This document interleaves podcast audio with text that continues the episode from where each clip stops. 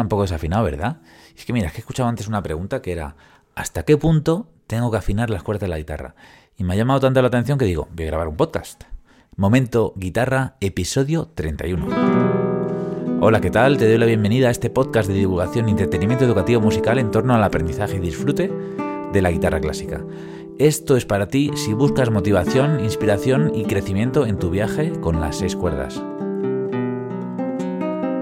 Me presento, yo soy Pablo Romero Luis, músico profesor de guitarra, y en resumen lo que vamos a ver hoy es eh, distintas afinaciones de la guitarra. Y la respuesta a esta pregunta que he hecho al principio, ¿hasta qué punto tengo que afinar las cuerdas de guitarra? Porque, aunque lo parezca, no es una pregunta nada tonta, no es una pregunta así casual, es una pregunta que se hace mucha gente. Y por eso me parecía muy interesante traerla aquí al podcast. Puedes verme el color de la sudadera si me ves en YouTube, pero puedes escucharme en cualquiera de las plataformas de podcast. Ahora, si te interesa el tema, afina, que empezamos.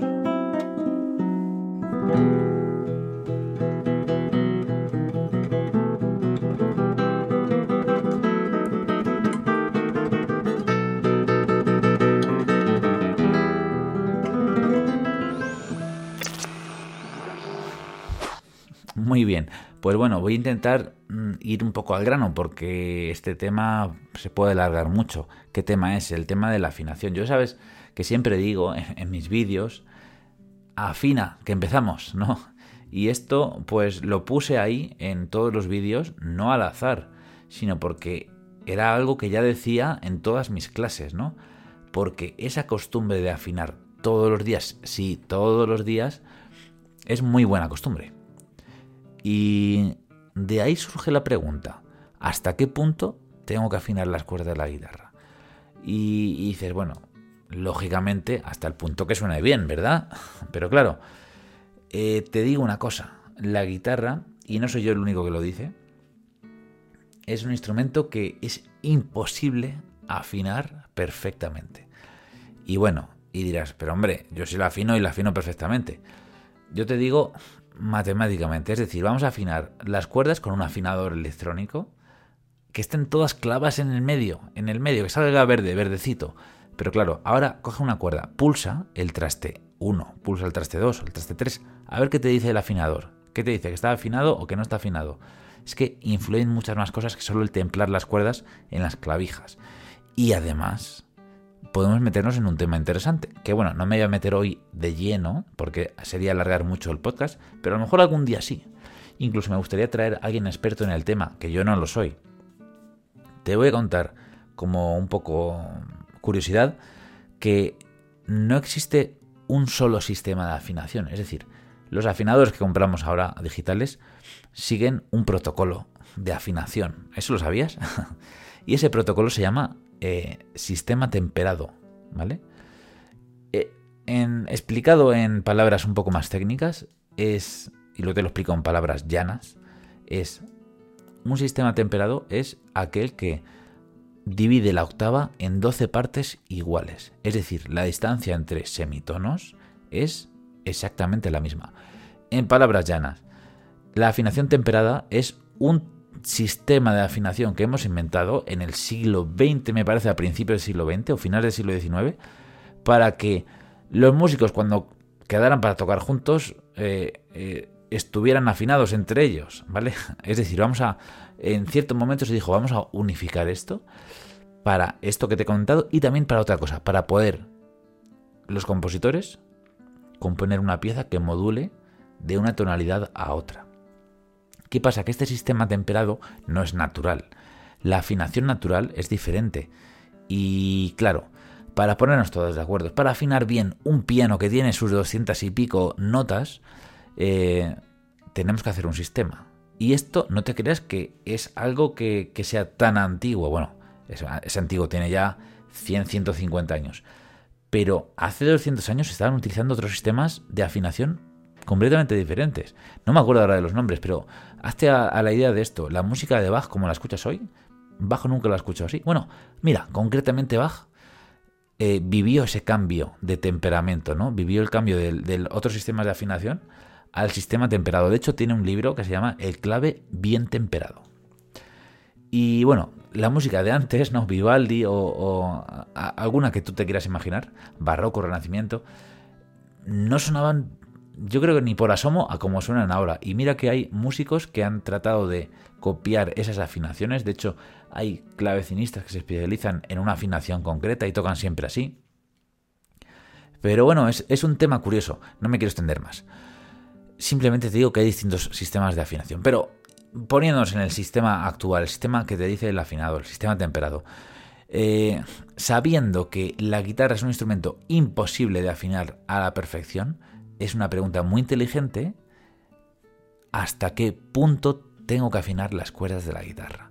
Porque es que a veces, pues no hace falta que esté afinada del todo para que podamos disfrutar del sonido. Además, hay un punto de desafinación que, que, es bonito. Bueno, es que a mí me pasa eso. Mira, a mí me pasa que, yo veo arte en el fallo, que veo un deleite en, oh, se ha equivocado en esa nota justo, qué guay. O sea, le, ha quedado súper personal, ¿no? Eh, o incluso un sonido un poco sucio. También tiene ahí un toque personal, un, toque artístico que me, que me, encanta, ¿no? Esto es algo que si se lo dices a, alguien que se dedica a hacer concursos, que busca la perfección absoluta y ser impoluto, pues va a decir, ¿pero qué estás diciendo, Pablo? Pero bueno, yo tengo esa, eso, que, que me gusta eh, esa imperfección humana. De hecho, me parece que es lo que le da la clave, una de las claves del arte, ¿no? Bueno, metiéndonos en eso, metiéndonos más concretamente en el punto de afinar, eh, es verdad que no, no tienes eh, por qué tener la guitarra constantemente 100% segura de afinación. Es decir, no hace falta que afines cada, cada pieza que toques. He visto algún concierto en el que el eh, guitarrista está afinando cada, cada pieza digo, bueno, ¿será que tiene un problema ese día? A mí me pasó una vez que cambié las cuerdas el día de antes, me salieron mal las cuerdas y sufrí el concierto, ¿no? Y claro, estaba afinando todo el rato, pero, pero no hace falta volverse loco es un poco mm, la filosofía que quiero transmitir. Y a lo mejor tú tienes otra. Estaría, estaré encantado de leer tus comentarios si quieres escribirme en YouTube o si quieres escribirme por mi página web, pabloromerluis.com. Entonces, este, esta, esta frase de hasta qué punto tengo que afinar las cuerdas de la guitarra, yo le respondería así. Afina todos los días, nada más coger la guitarra, que sea lo primero que hagas. Afina que empezamos, recuerda. Y cuando escuches alguna desafinación importante, pues dale un repaso. Pero que sepas que no todo va a estar afinado. Porque cuando ponemos una cejilla, apretamos un poco de más. Cuando hay una zona difícil, subimos un poco la cuerda para arriba. No todo va a estar como tú quieres que esté afinado. Tienes que tener un rango de tolerancia para, pues, en que, lo aceptes. Y sobre todo al principio, ese rango de tolerancia es mayor. Y por eso hay que ir disminuyéndolo, pero tampoco volverse locos, ¿vale? Eh, te digo algunas cosas que podrías vigilar para que la afinación sea cada vez mejor. Y no te digo de afinar las clavijas, porque eso con el afinador lo clavas y punto. Pero cuando estás tocando, hay veces, como yo he tocado la intro, ¿no? Que, que estiras de más el dedo para arriba, ¿no? Y claro, fíjate cómo suena esta nota y esta dice, bueno, que suena casi igual, pero mira, haces. Pero si estiras de más alguna, mira. Uf, parece que eso es, es horrible, ¿no? Entonces, el estirar de más una cuerda, es decir, tú la pulsas y luego la estiras o para abajo o para, hacia, o para arriba, ¿vale? Hace que cambie la afinación, hace que suba para arriba. Luego el estirar para arriba hacia el mástil o para, para la boca también, pero no es tanto. Es decir, podemos, hacer un vibrato, pero mejor no, quedarnos tensando la cuerda hacia ningún sitio. La cuerda tiene que apretarse hacia el mástil y que ese sea el único sitio de... Bueno, ya, he tocado tanto la cuerda estirando que se me ha desafinado. El único sitio de dirección tiene que ser hacia el mástil, ¿vale? Hacia adentro, ¿no? De forma recta, ni para arriba ni para abajo. Y luego, otra cosa que, que también puedes hacer para la afinación es escuchar. ¿Por qué? Porque a veces, a mí me ha pasado que en una pieza estoy tocando y a la mitad, no sé por qué, se desafina un poquito. Pues entonces ahí sí que puedo utilizar, cuando estoy haciendo una melodía, eso de estirar, ¿vale? A gusto, ¿no? A gusto del oído. Yo lo hago a veces, pero claro, eso ya es un poco más difícil. Me acuerdo de un amigo flautista, hola Ernesto, si me estás escuchando, que me decía que él nunca afinaba la flauta, pues como siempre eh, en la orquesta se afina, ¿no? Que es metiendo un poco o sacando un poco la, embocadura, sino que él eh, afinaba cuando soplaba, ¿no? Es decir, ponía la postura de la flauta un poco más para adelante, un poco más para atrás, pensando en ese sonido que iba a salir, ¿no? Es decir, ajustando cada nota, como hacen los violinistas. Y bueno, eso para nuestros guitarristas es un bastante más trabajo, pero me parece interesante también hablar de ello. Entonces, le he dado unas cuantas vueltas a este punto de. A este punto, fíjate, a este punto de. ¿Hasta qué punto tengo que afinar las cuerdas de la guitarra? Vale, ha sonado un poco raro dicho así, pero me gustaría saber qué opinas tú de esto. Y ahora, para cambiar un poco de tema, te voy a hablar de el tutorreto que tengo ahora en la escuela.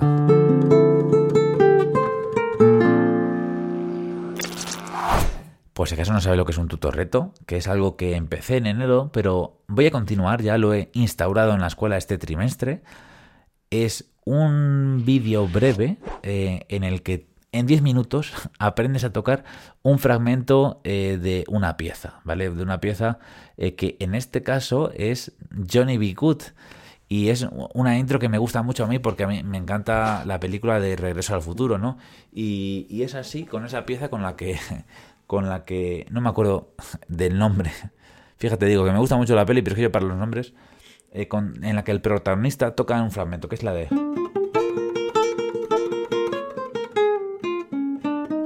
Bueno, ya, me, ya, me, he ido de la pieza. Pero bueno, ya sabes qué fragmento te, te, estoy diciendo, ¿verdad? Pues simplemente decirte que este a lo mejor es un poco más difícil porque, te digo, porque bueno, si no eres alumno no, no vas a poder hacer el tutorreto, pero sí, sí, si es que sí, como sé que muchos alumnos escucháis este podcast, eh, te digo, eh, aunque es una pieza rápida, estudia lento porque sé que es un poco más difícil que otros tutorretos que ha habido hasta ahora. Estudia lento, con paciencia, ves haciéndolo frase a frase, como yo digo en el, en el vídeo, y además también siéntete libre, que es un tutorreto, que es algo, un efecto que vas a aprender y luego vas a poder utilizar donde quieras, si te acuerdas, y si no te acuerdas no pasa nada. Los tutorretos tienen la peculiaridad de que solo duran 15 días, ¿vale? Este tutorreto le queda una semanita. Y, nada, espero que tengas tiempo para hacerlo, que lo aproveches y que te guste también. Ya por último, vamos a entrar en la última parte del podcast leyendo algunas de las preguntas que me hacéis.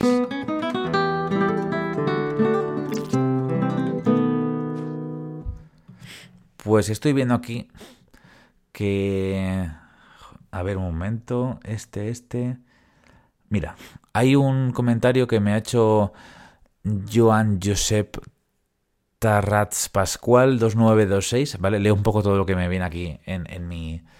En, en YouTube, que creo que ahora lo han cambiado, han puesto otra vez los nombres, menos mal. Y dice, otro día podéis hablar de la distancia mínima de las cuerdas al mástil.